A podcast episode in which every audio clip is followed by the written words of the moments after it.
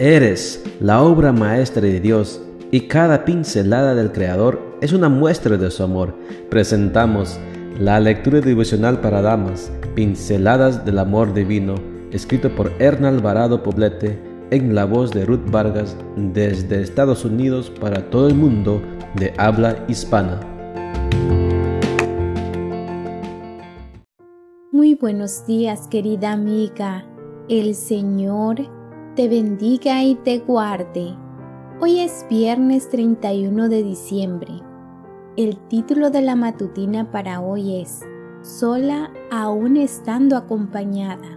Nuestro versículo de memoria lo encontramos en Eclesiastés 4, 9 y 10 y nos dice, Más valen dos que uno, pues mayor provecho obtiene de su trabajo y si uno de ellos cae, el otro lo levanta. Hay del que cae estando solo, pues no habrá quien lo levante. No te asustes si te sientes sola cuando estás sola. Asústate cuando te sientes sola estando con alguien. La soledad experimentada cuando uno está rodeada de personas es mucho más devastadora.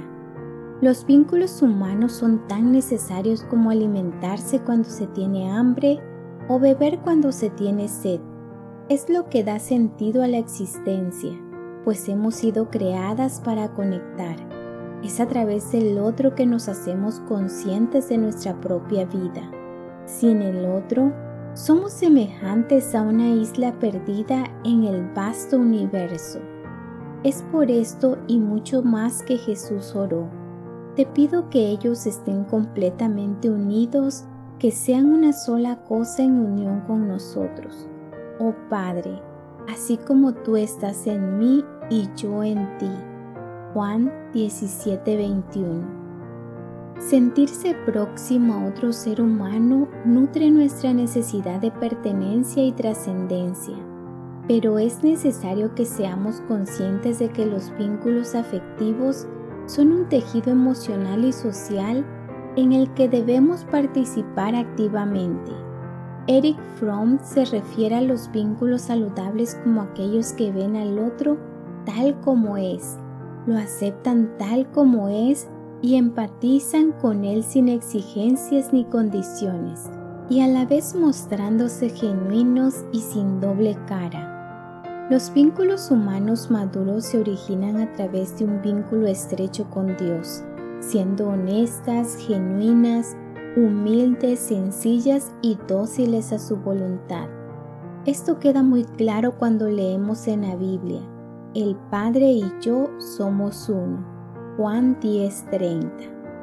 Ser uno con el otro no significa entrega de voluntad y sometimiento, Tan solo reconocer al otro como necesario para una existencia plena.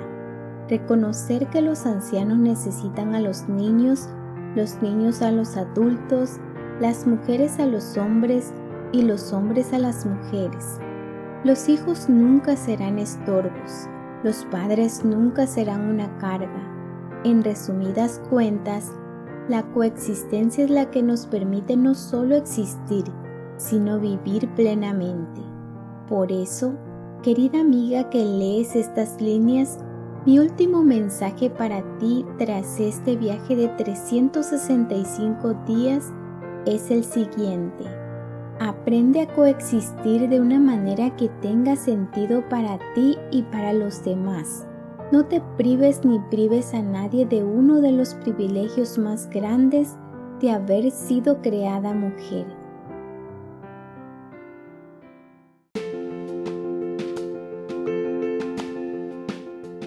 Hoy es el último día del año y también es el último día de mi proyecto de grabación de los devocionales.